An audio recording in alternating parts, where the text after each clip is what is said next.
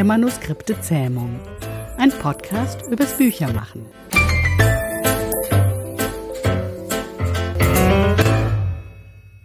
Hallo, ich bin Esther Debus. Sie ist Lektorin und mein Name ist Jana Thiem. Sie ist Autorin.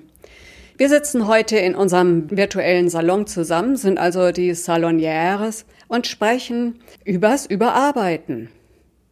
Jana, du hast mir nämlich erzählt, dein neues Buchmanuskript sei fertig. Was genau heißt fertig? Ich habe ja die Erfahrung gemacht im Lektorat, dass fertig ein durchaus dehnbarer Begriff ist. Das stimmt. In erster Linie bin erstmal ich fertig. Nein, also ich habe gestern meinen, den letzten Satz meines Manuskripts geschrieben, meines neuen Buches. Und das ist natürlich immer ein ganz, ganz tolles Gefühl. Fertig heißt in dem Fall aber, ähm, es ist die Rohfassung.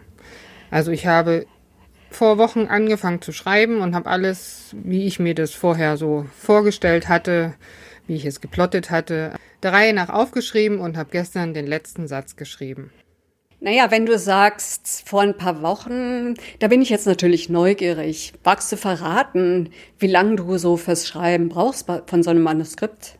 Ist ein bisschen unterschiedlich. Wenn ich die Familienromane schreibe, kann ich schneller schreiben, weil ich vielleicht auch nicht so viel recherchieren muss. Schreibe ich ein Krimi, brauche ich ein bisschen mehr. Auch der Vorlauf dauert länger. Aber ich sag mal, dadurch, dass ich ja in etwa drei Bücher im Jahr rausbringe, habe ich pro Buch fürs Schreiben für mich, für die Familienromane vielleicht acht Wochen und für die Krimis ein bisschen mehr. Ah, okay. Und dann ist es eben, wie gesagt, nur in der Rohfassung fertig. Wir wollen ja heute darüber reden, was danach kommt, also das Überarbeiten. Wie sieht das für dich aus? Hast du da eine festgelegte Prozedur? Ja, auf jeden Fall. Also ich wollte noch mal kurz zu dem, zu dem, zu der Länge des Schreibens. Das macht natürlich jeder anders. Also es ist, ich kenne Kolleginnen und Kollegen, die schreiben viel schneller und überarbeiten länger. Bei mir ist es eher, ich schreibe länger und muss dann nicht so lange überarbeiten. Also das ist jedem, wie er es gerne mag. Ähm, und das Überarbeiten für mich, die erste, die ersten Schritte bedeuten, dass ich das komplette Manuskript erst nochmal lese und ähm, einfach auf den Inhalt lese. Bin ich wirklich in der Geschichte geblieben? Bin ich hier und da abgedriftet oder musste ich mich wieder zurückholen in die, in den roten Faden und so weiter? Das ist der erste Schritt. Der zweite ist für mich dann auf Korrektur zu lesen, Rechtschreibung, Grammatik, zu gucken, ob das alles für mich stimmt. Und im Schritt, im dritten Schritt ähm, lese ich es dann noch einmal laut und bemerke immer wieder, denke ich immer wieder dann, was kommen hier noch für Fehler, was tauchen hier für Fehler auf. Also wenn man es laut liest, ist das nochmal eine ganz andere Sache. Ah, du liest es laut, aber nimmst du das irgendwie auf?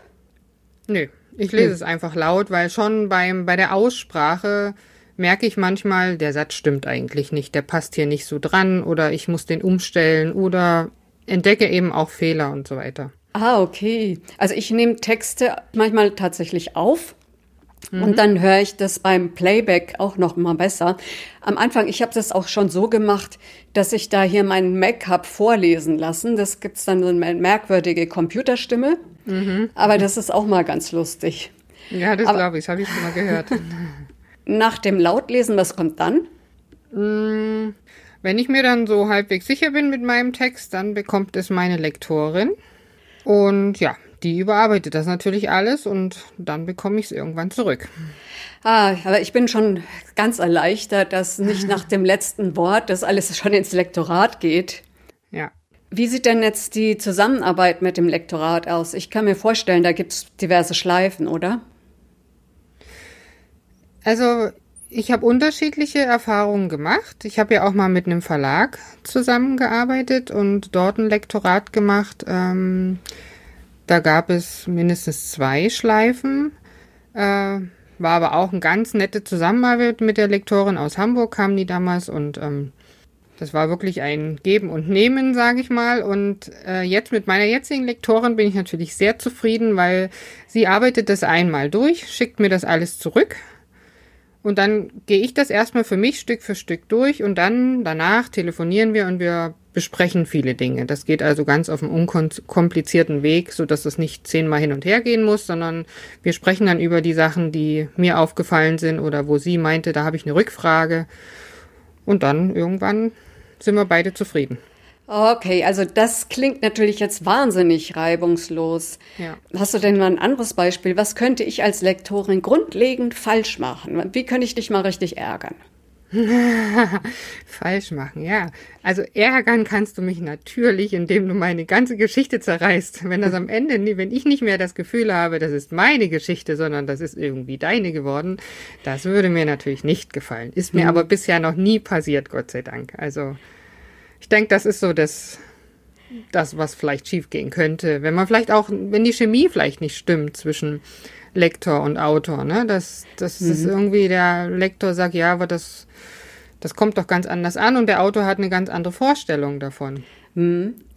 Aber danach wird's doch nicht gleich veröffentlicht, oder? Wenn du mit deiner Lektorin alles durchgesprochen und bearbeitet hast, kommt da noch was? Dann geht's wieder, dann geht es weiter.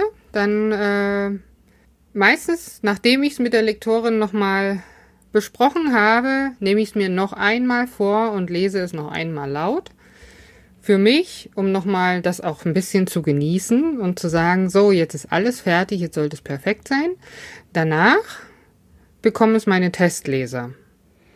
Mhm. Und die geben, die sind natürlich dann auch, also die müssen schon schnell lesen, damit ich dann relativ zügig auch das Feedback bekomme, aber dann sind die dran. Ah, das finde ich jetzt wirklich interessant, weil ich hätte jetzt gedacht, zuerst kommen die Testleser und dann kommt das Lektorat. Und dann quasi das letzte noch auszubügeln. Ja, das hatte ich auch mal. Da war ich etwas in Zeitnot und musste das relativ oder hatte mir ein Veröffentlichungsdatum gesetzt.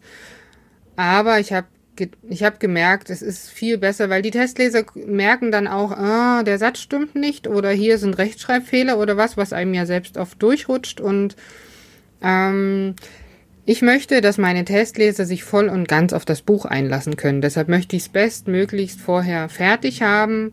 Und dann, selbst wenn dann an der Geschichte was nicht stimmen sollte oder die sagen, können wir das nochmal überarbeiten oder guck mal, das finde ich nicht so gut, keine Ahnung, dann ähm, ist es egal. Aber dann haben sie trotzdem schon den besten Text, den sie, den ich bieten konnte in dem Moment und dann kann ich wieder dran arbeiten. Also das, wie gesagt, finde ich jetzt mal sehr spannend. Ich kenne ja Projekte, wo ich als Lektorin komplett dran bin. Dann bin ich die erste Testleserin. Mhm. Äh, muss dann in verschiedene Rollen spielen schlüpfen. Also zuerst mal auf Konsistenz hin und sagt, da ist mir was Grundlegendes aufgefallen und dann gibt es diese Überarbeitungsschleifen und am Schluss wird es noch fein poliert. Aber das ist sicher aus Sicht der Verlagsredakteurin oder Lektorin. Mhm. Und wie, wie konkret ist denn das Feedback von so Testlesern? Du hast ja schon ein paar Fälle erwähnt. Gibt es aber auch sowas, wo die direkt sagen, ups, da ist ja ein direkter Fehler. Hast du da mal Beispiele? Ja, habe ich auch. Also grundsätzlich ist es eigentlich grundsätzlich. Also oft ist es wirklich so, dass ich ein sehr positives Feedback bekomme und äh, die Testleser einfach sagen, so eine schöne Geschichte und so weiter und mir dann auch eine Rezension schreiben dazu.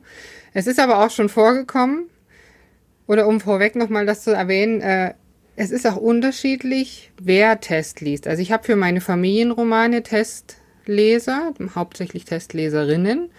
Und für die Krimis habe ich auch Testleser.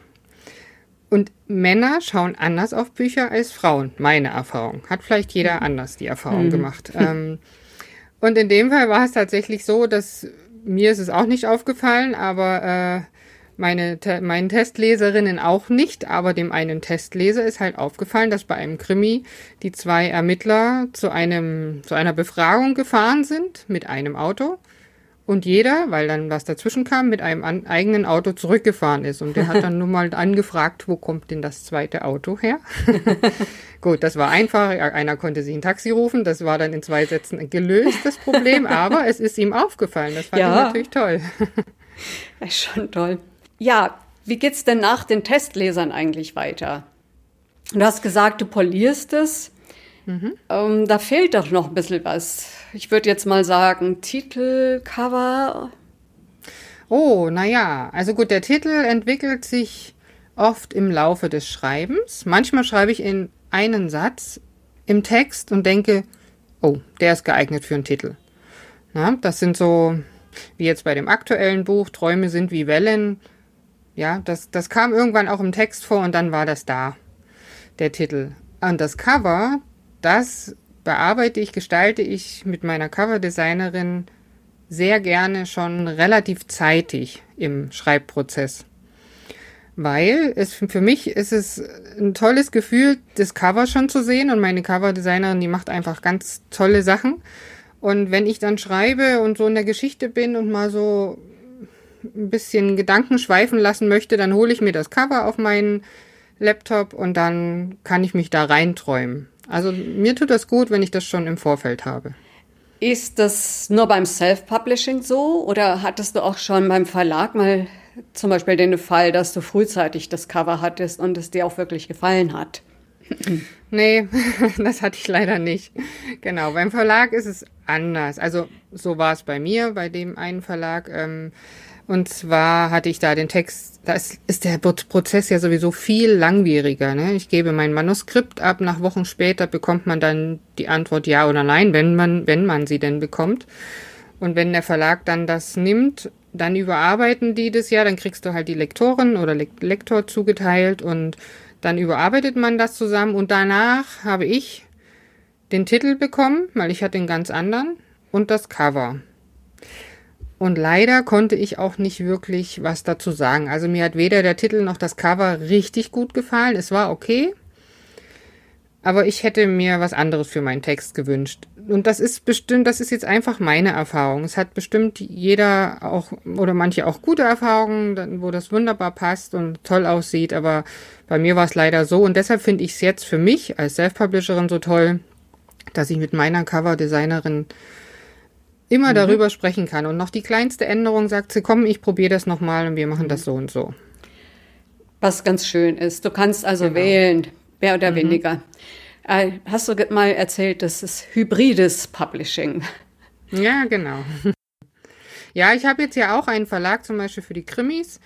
Und da ist es so, dass ich äh, die E-Book-Rechte behalten habe und äh, die Taschenbuchrechte eben der, der Verlag hat.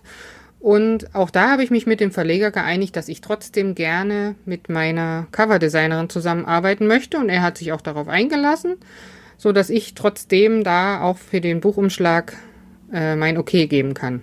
Mhm. Mm, jetzt, um nochmal auf den gesamten Weg zu kommen, da vom Manuskript bis zur Veröffentlichung. Wo liegen nach deiner Meinung die größten Stolperfallen? Weil unser Podcast heißt ja der Manuskripte Zähmung. Was gäbe es in dem Zusammenhang zu zähmen? Das ist eine gute Frage. Ich glaube, beim Schreiben, wenn man jetzt vom Manuskript ausgeht, der Schreibprozess an sich ist zum einen muss man den roten Faden behalten, muss, äh, man hat ja, oder ich, ich plotte ja so, dass ich schon weiß, wie ist der Anfang, wie, wie entwickelt sich jede Figur und wo ist mein Ende, so dass ich da auch wirklich am Ende dort rauskomme, was ich mir vorgestellt habe und nicht irgendwie ganz woanders. Und was ich noch wichtig finde, ist, äh, dass man sich nicht vergaloppiert, das heißt nicht zu viel schreibt. Denn wenn ich als Self-Publisherin, wenn ich jetzt von mir ausgehe, veröffentliche, ist es schon so, dass ich in einem bestimmten Preissegment bleiben sollte mit meinem E-Book. Und ähm, in diesem Preissegment kann ich aber, ich sag mal, wenn ich jetzt 45.000 bis 60.000 Wörter schreibe und das Buch zwischen 3,99 Euro und 5,99 Euro verkaufe, das E-Book wohlgemerkt, dann passt das. Aber bei 80.000 Wörter finde ich, ist das zu viel für den Preis. Also es sind so Überlegungen, die man vorher auch machen muss. Was ist mein Zielpublikum? Wo möchte ich es veröffentlichen? Bin ich Self-Publisher oder geht es an einen Verlag? Der Verlag gibt dir oft auch die Länge so ungefähr vor. Also ich denke, das ist schon, da muss man sich ein bisschen zähmen. okay, also das ist auch das, was ich unter Zähmen verstehe. Ist natürlich ganz häufig so, dass man sagt, das ist zu lang. Und da muss ich gucken, wo ich was kürzen kann. Aber es ist auch so, die Dinge zu entdecken, die nicht unbedingt rein müssen, die ablenken. Das ist wahrscheinlich in deinem Bereich nicht ganz so dramatisch. Aber wenn ich jetzt so ein Sachbuch habe und sage, da schweift es wahnsinnig ab und nervt, dann muss ich manchmal auch sagen, selbst wenn es die Lieblinge der Autoren sind, mhm. äh, aus Lesersicht stört's einfach. Ne? Das mhm. ist dann so ein bisschen ein Hin und Her. Genau, aber das hatte ich bei meinem letzten Buch auch. Da hat meine Lektorin auch so eine kleine Nachfrage. Ist diese Aussage wichtig für das Buch? Und dann dachte ich, nein, eigentlich war das mehr so was Persönliches, was ich reinbringen wollte. Und dann sagte sie, ach komm, dann lass es weg. Ist besser für die Geschichte. Jo, und in dem Sinne machen wir jetzt auch mal Schluss. Ach so, eine Sache noch. Wenn das Manuskript gezähmt ist, das Cover da ist, die Testleserinnen durch sind, dann lädst es aber hoch, oder? Genau, dann geht's an die Veröffentlichung und da gibt's dann verschiedene Plattformen, wie, wie ich das als Self-Publisherin veröffentlichen kann. Aber ich denke, das ist vielleicht Thema für eine nächste Stunde. Eben. Ein ganz schöner Ausblick auf das, was wir in einem nächsten Podcast verhandeln. Ich sage jetzt erstmal Tschüss, Jana. Wir hören uns. Genau. Vielen Dank, Esther. Tschüss. Tschüss.